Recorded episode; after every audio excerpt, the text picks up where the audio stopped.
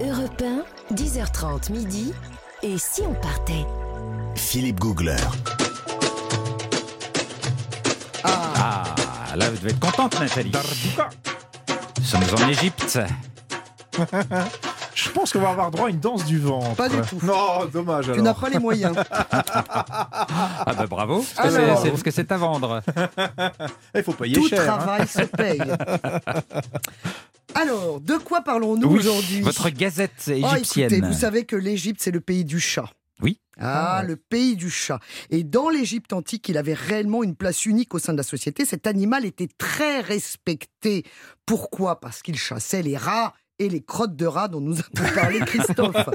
et les serpents. Donc il était représenté par la déesse Bastet, qui était une déesse à tête de chat. Ouais. Je vous l'ai amené parce que c'est vraiment la protection de la maison, la protection du foyer. Et Vous cette- avez une petite voilà, j'ai une de chat statue. dans la main. J'ai mon chat égyptien avec le cobra en son centre qui m'a bah, qui m'accompagne depuis euh, mes 24 ans. Donc Ah bon voilà, C'est dans votre tout- gris-gris? Ouais, c'est dans, dans tous mes appartements, partout où j'ai habité, bah, je, je- j'ai toujours avec moi. Ah ouais. C'est Il vous voilà. a protégé. Le Bah oui, studio est jusqu'à- protégé. Jusqu'à Oui, oui, présent, oui. ça m'a protégé. Maintenant, bon, euh, là-bas, peut-être que là, j'y suis pas, il y est pas. Peut-être que voilà, il va se passer des trucs cet après-midi. Je ne sais pas encore. En tout cas, c'est intéressant de savoir qu'il était déjà domestiqué 3000 ans avant Jésus-Christ. Mhm. C'est-à-dire que la ronron thérapie, ça existait déjà sous l'Antiquité égyptienne. C'est quand même incroyable. Et que quand un chat mourait, sa famille se rasait les sourcils. La famille du chat ou la famille Non, humaine la famille humaine. Ah d'accord. La fa- non, ma famille du chat, oui, bien sûr. La famille humaine se rasait les sourcils en signe de deuil et portait le deuil pendant 70 jours. Ah bon? Ah bah oui. Pour un chat? Ah bah oui, pour un chat. Bah comme vous le dites, pour un Ouais, chat. Oui, oui. Et certains momifiaient d'ailleurs le chat pour le garder chez eux. Ah. Vous voyez, donc c'était mieux quand même qu'au au fin fond du trou du jardin. En tout cas, euh, le chat a même changé le destin de l'Égypte, puisque il y a le roi perse Cambyse II essayait de conquérir l'Égypte. D'ailleurs, il y est arrivé. Mais il a eu cette idée incroyable d'attacher des chats au bouclier de ses soldats. Quand, du coup, quand, Vivant? Ben oui. Donc du coup, quand ce spectacle effroyable est apparu aux Égyptiens, ils n'ont pas osé y aller. Parce qu'ils ont vu ces boucliers avec des chats, ils ont- ils se sont dit on n'y Avec va des pas. chats accrochés qui hurlaient Mais, mais pas qui hurlaient. Mais en tout cas, les villes égyptiennes, elles sont tombées aux mains de ce roi parce que justement, bah, il, il- parce qu'il avait cette technique sauvage, je vous l'accorde. Mais euh, voilà, donc le chat Bah, a il changé leur, le il leur cours. faut Mais, pas grand-chose pour les effrayer quand mais même. il était vénéré, c'était un Ah, donc, dieu. il voulait pas tuer Ah, le il voulait chat. pas tuer Bah, le évidemment, chat. oui, c'est ça. Qu'est-ce Ah, que vous avez c'était sacré. Oui, d'accord. Bah oui. que le chat faisait peur, non. Mais Non, non, le chat sacré. était vénéré, Il voulait pas sacré. tuer. Donc on n'y allait pas. Voilà, donc ça le chat a changé quand même la- la- la- la- le cours de l'histoire égyptienne. Alors aujourd'hui, qu'est-ce qui est vénéré comme animal? On se le demande. Si on va au marché du vendredi, par exemple au Caire, bah là, là, effectivement, on trouve de tout. Donc on se pose la question. Il y a des reptiles de toutes sortes. Il y a des lézards, il y a des iguanes, il y a des serpents, il y a des renards, il y a des chouettes, il y a des chiens, il y a des chats. Enfin, c'est vraiment n'importe quoi. Le tout évidemment en plein soleil dans des cages. Je passe euh, là-dessus rapidement. Donc, euh, eh ben, les Égyptiens, ils adorent les serpents. Ils Ah. adorent les serpents domestiqués.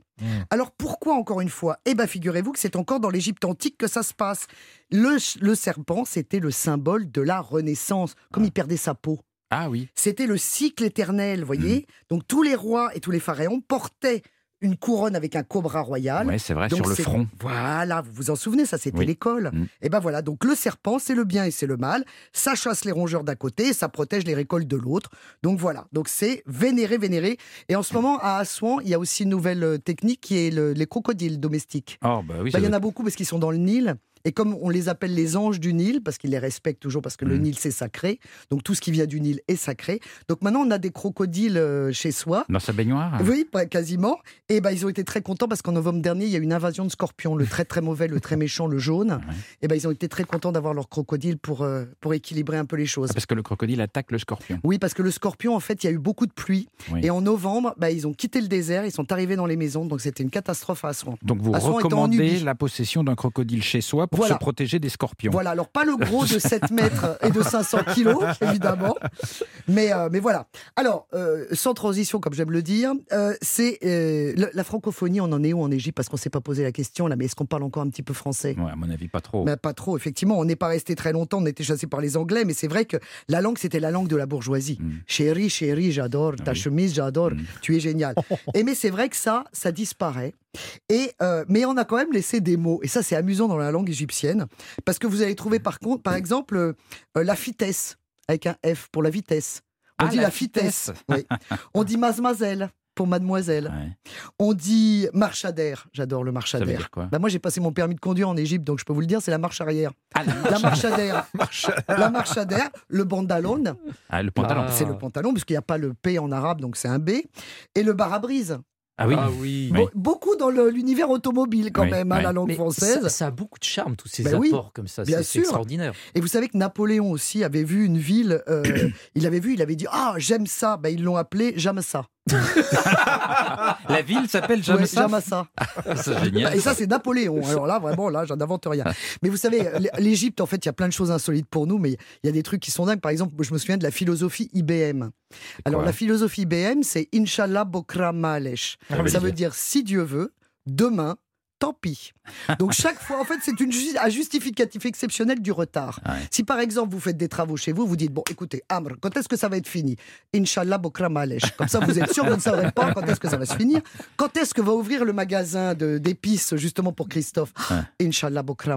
Ça veut dire si Dieu veut demain peut-être et tant pis. Donc il y a vraiment un côté, euh, voilà, un peu mektoub, un peu. euh, Ils ont beaucoup d'humour, en fait. ils ont énormément du. Moi, c'est ça qui m'avait complètement frappé. Alors, en ce moment, il leur en faut d'ailleurs parce qu'il y a un nouveau pont Caire. Ah. Qui est absolument, et je terminerai là-dessus. euh, bon, moi, je, je- je- je- je sais qu'il y a une circulation épouvantable au Caire. Tout se fait au klaxon. hein, Il n'y a Mhm. pas de. moi, j'ai passé mon permis, c'était marche avant, marche arrière sur un parking. Mhm. C'est tout. Et tout. quand j'ai dit, mais je me gare, la dame m'a dit non, non, c'est bon. C'est tout. Et vous avez eu votre bon, permis. bah oui, oui, oui, c'est très bien, j'ai eu Ouais. mon permis. C'est pour vous dire que bon, la circulation est terrible, les voitures sont extrêmement cabossées, mais tant que c'est pas des accidents corporels, c'est pas grave. Mm. Donc on peut râper, par exemple, on peut passer entre deux voitures, même si on fait C'est pas grave ça. ça passe. Et Ah moi, bon le nombre de fois où je me disais mais ça va pas passer. Mais vous ça faites, passe. vous faites pas hurler dessus. Ah ben non, c'est comme ça. Ah bon Et tout est au klaxon. Et alors là, justement, il va y avoir un nouveau pont. Et c'est insensé, en plein milieu du Caire, donc dans un quartier, le, parce qu'il y a beaucoup de circulation, donc comme je l'ai dit, c'est effrayant. Donc là, ils font des ponts au-dessus de la circulation. Ouais. Donc évidemment, ça fait double circulation en étage, vous voyez. Mais là, c'est surtout que c'est construit entre deux immeubles, à 50 cm des balcons des gens. Ouais. Ce qui fait que... Non mais je sais pas si vous imaginez ce que ça peut être. Euh, ouais. C'est-à-dire que là, euh, bah vous, alors en plus, la circulation, c'est les taxis, les 4x4, les chameaux qui vont à l'abattoir, euh, les ânes, les carrioles, enfin tout, tout le monde est mélangé. Il faut imaginer quand Ouais. même le, le tintouin. Et là, donc ce pont, à 50 cm des balcons, bah, il y, a- il y a deux immeubles qui n'ont plus aucune valeur, ouais. puisque les gens, comment voulez-vous prendre votre café sur votre, euh, sur votre balcon si vous avez tout d'un coup des taxis qui passent, mais vous pouvez les voir? Bah, c'est plus pratique pour attraper le taxi. alors c'est ça. Je me suis dit effectivement, là, parce qu'il y, y a pléthore sur Internet de commentaires égyptiens, comme vous disiez, ils ont énormément d'humour et il en faut pour, pour accepter ce genre de truc, parce que effectivement, si vous avez euh, des, pizzas à vous faire livrer, bah, vous tendez le bras. Oui. Si vous voulez un taxi, t'enjambes ton balcon. Mais ça longe beaucoup d'immeubles comme ça ou Ah c'est bah oui. un seul Ah non, non, non, c'est une rangée d'immeubles, mais c'est épouvantable. Si tu veux faire du stop, eh ben, de- tu peux le faire depuis ta salle de bain, tu vois, c'est ça qui est pratique. mais par contre, tu peux te retrouver avec une voiture dans ton salon si jamais il a raté son virage. Bah, ça fait de la compagnie. c'est- vraiment, non, c'est très très dur pour eux, mais c'est vrai que c'est la circulation au Caire, ça m'est resté comme un souvenir impérissable.